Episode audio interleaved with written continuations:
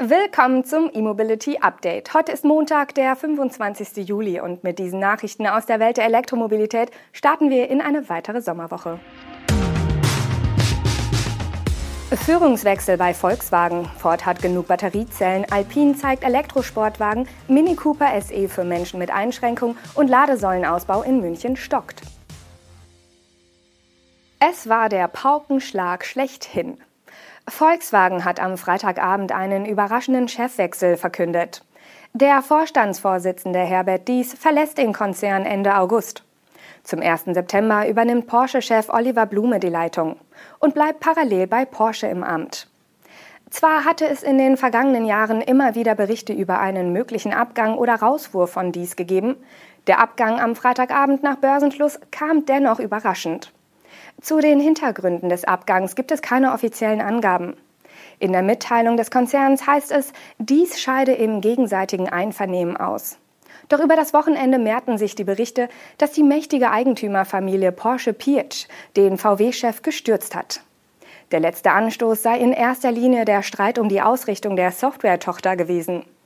Fehlende Software sorgt gerade im Konzern für Verzögerungen bei zahlreichen Modellen.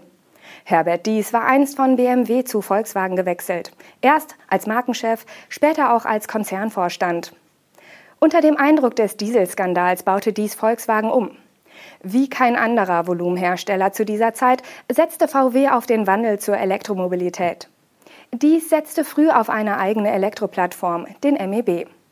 Auch die weiteren Konzernmarken folgten der Elektrostrategie. Und dies hat die Grundlagen dafür gelegt, dass der VW-Konzern künftig Batteriezellen selbst baut.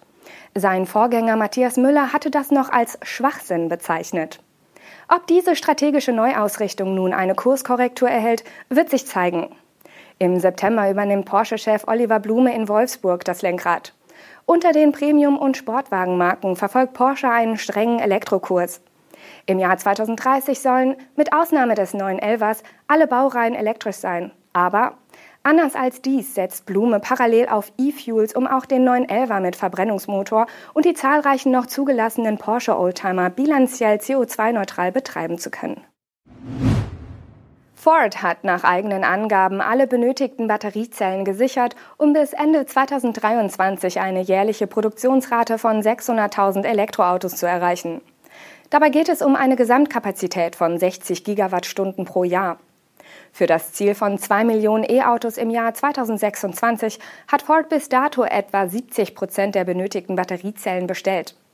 Ford setzt dabei neben NCM-Zellen der bestehenden Partner LG Energy Solution und SK On künftig auch auf LFP-Zellen von Cattle. Diese sollen ab dem kommenden Jahr im Mustang Mach-E für Nordamerika sowie ab Anfang 2024 im F150 Lightning eingebaut werden. Ford konkretisiert auch, wie sich die bis Ende 2023 geplanten 600.000 E-Autos pro Jahr auf die einzelnen Modelle verteilen werden. So sollen 270.000 Mustang Mach-E für die Märkte in Nordamerika, Europa und China gebaut werden. Zudem 150.000 Einheiten des F150 Lightning für Nordamerika, 150.000 Transit EV für Nordamerika und Europa sowie 30.000 Einheiten des noch namenlosen elektrischen SUV-Modells für Europa. Letzteres basiert bekanntlich auf dem modularen E-Antriebsbaukasten von Volkswagen und wird ab 2023 in Köln produziert. Dazu ist bereits bekannt, dass das Volumen in den Folgejahren steigen soll. Ford hat sich bei VW Komponenten für 600.000 Exemplare über eine Laufzeit von sechs Jahren gesichert. Also perspektivisch 100.000 statt 30.000 Fahrzeuge pro Jahr. Weitere 600.000 Exemplare sollen von dem zweiten MEB-Modell aus Köln entstehen. Dabei wird es sich um einen elektrischen Crossover handeln. Renaults Sportwagenmarke Alpine gibt mit einem Concept Car einen Ausblick auf ihre elektrische Zukunft. Der Alpine A110 Eternité basiert auf dem Verbrennersportwagen der Marke, wurde für die Studie aber als vollelektrischer und offener Sportwagen umgebaut. Die 60 Kilowattstunden große Batterie stammt aus dem Megane E-Tech Electric, jedoch sind die Zellen komplett anders angeordnet. Um eine optimale Gewichtsverteilung zu erreichen und die zwölf Batteriemodule unterzubringen, wurden spezielle Batteriegehäuse entwickelt und für die Fahrzeugarchitektur angepasst. So wurden vier Module an der Front und acht im Heck angebracht. Trotz der zwölf Batteriemodule ist der Alpine A110 e-Eternité nur 258 Kilogramm schwerer als die Serienversion mit Benzinmotor. Der Akku soll für 420 Kilometer Reichweite sorgen. Beim E-Motor handelt es sich um eine Standardkomponente der Renault-Gruppe.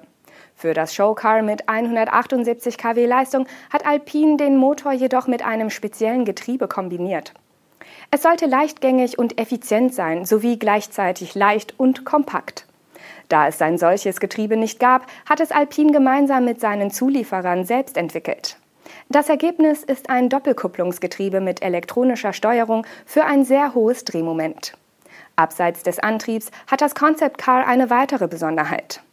Das Dach ist abnehmbar, was es beim Verbrennermodell bisher nicht gab. Um die Steifigkeit zu erhalten, wurden zwei Dachschalen aus recyceltem Kunststoff entwickelt. Alpine will bis 2026 drei vollelektrische Modelle einführen. Den elektrischen Nachfolger des A110, ein neues Kompaktmodell und den e-Crossover GTX Over. Den vollelektrischen Mini Cooper SE können künftig auch Menschen mit Einschränkungen bei Mobilität und Feinmotorik fahren. Denn das Modell wird nun mit entsprechenden Fahr- und Bedienhilfen angeboten.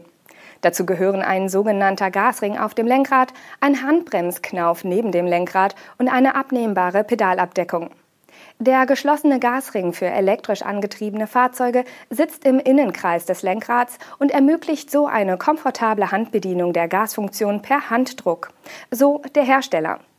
Aufgrund der Form des Gasrings könne man beide Hände am Lenkrad behalten. Sollte ein anderer Fahrer ohne Einschränkung das Auto bewegen, lässt sich der Gasring über einen Schalter deaktivieren und kann durch die kabellose Funktionsweise auch bei Bedarf abgenommen werden. Um mit dem Gasring das Einparken oder das sanfte Anfahren, etwa in einem Stau, zu vereinfachen, gibt es eine spezielle Einstellung für eine reduzierte Gaskennlinie. Der Bremshebel ist rechts unterhalb des Lenkrads platziert und soll sich mit minimalem Kraftaufwand bedienen lassen. Ein Gestänge, über welches der Hebel das originale Bremspedal betätigt, gibt es im Cooper SE nicht.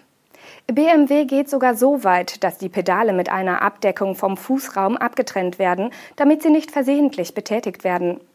Die Abdeckung kann aber auch einfach entfernt werden. Somit kann das Auto auch mit den Originalpedalen gefahren werden. Der Ausbau der Ladeinfrastruktur in München ist gewaltig ins Stocken geraten.